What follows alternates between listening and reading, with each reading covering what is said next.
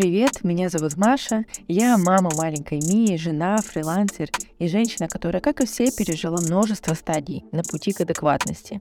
И я все еще в процессе.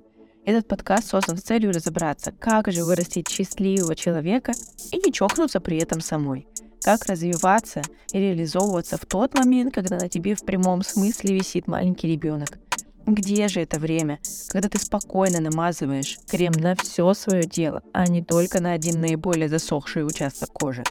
И какое же вино наиболее качественно снимает стресс от сумасшедшего дня? Давайте знакомиться и разбираться вместе. С меня вино.